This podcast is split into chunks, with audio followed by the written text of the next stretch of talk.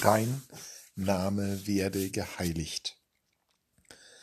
Jesus lehrt seine Jüngerinnen und Jünger das Beten anhand des Vaterunsers.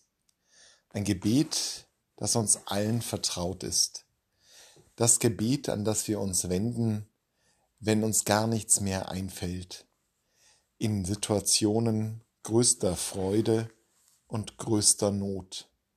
Das Gebet, was rund um den Erdenkreis seit 2000 Jahren von Milliarden von Menschen immer wieder gesprochen wurde. Und entsprechend vertraut ist es uns, so dass wir die einzelnen Bitten vielleicht oft nur noch so herunterrollen lassen beim Beten, ohne uns wirklich darauf zu konzentrieren. Dein Name werde geheiligt ist die allererste Bitte, die Jesus in diesem Gebet uns lehrt. Was ist das, was der Name Gottes ist? Der Name Gottes hat vielfältige Formen. Er wurde von Noah und von Abraham, von Isaak, Jakob und Josef angerufen, obwohl sie ihn noch gar nicht als solchen kannten. Er wurde einem geflüchteten Sklaven aus Ägypten im unwirtlichen Sinai aus einem brennenden Dornbusch heraus erstmals zugerufen. Er leitete die Menschen durch die Verzweiflung der Wüste, durch das Glück des neu gewonnenen Landes und durch abermalige Verbannungen, Zerstreuungen, Kriege und Zerstörungen. Der Name Gottes, er lautet Yahweh, aber auch Eli, Hashem und viele andere Formen. Und seit der Menschwerdung Jesu Christi kennen wir ihn auch als Herr Jesus und als Heiliger Geist Tröster und Schöpfer.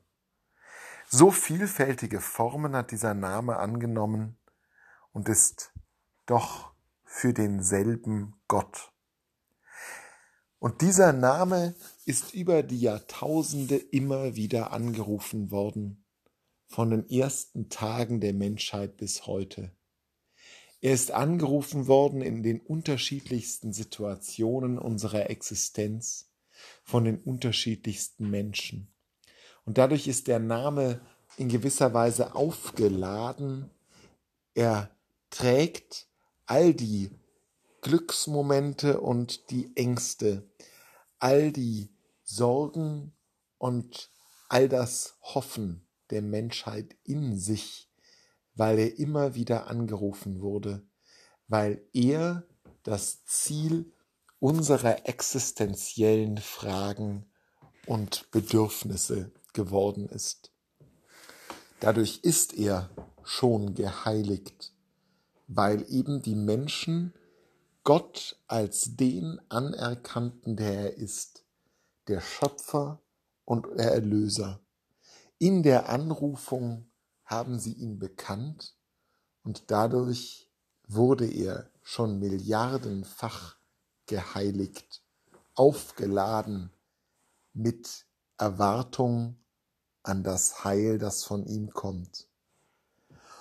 Und auch wir sollten das wieder und wieder einüben, nicht nur in Zeiten der Not oder der Aufregung, sondern gerade im Alltag, dass es, wie der Apostel Paulus einmal sagt, so sein wird, dass der Geist in uns ruft, aber Vater.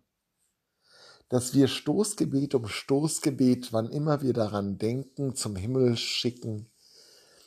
Komm, Heiliger Geist, Herr Jesus, erbarme dich meiner. Gott, Vater, du unsere Zuflucht und Hoffnung.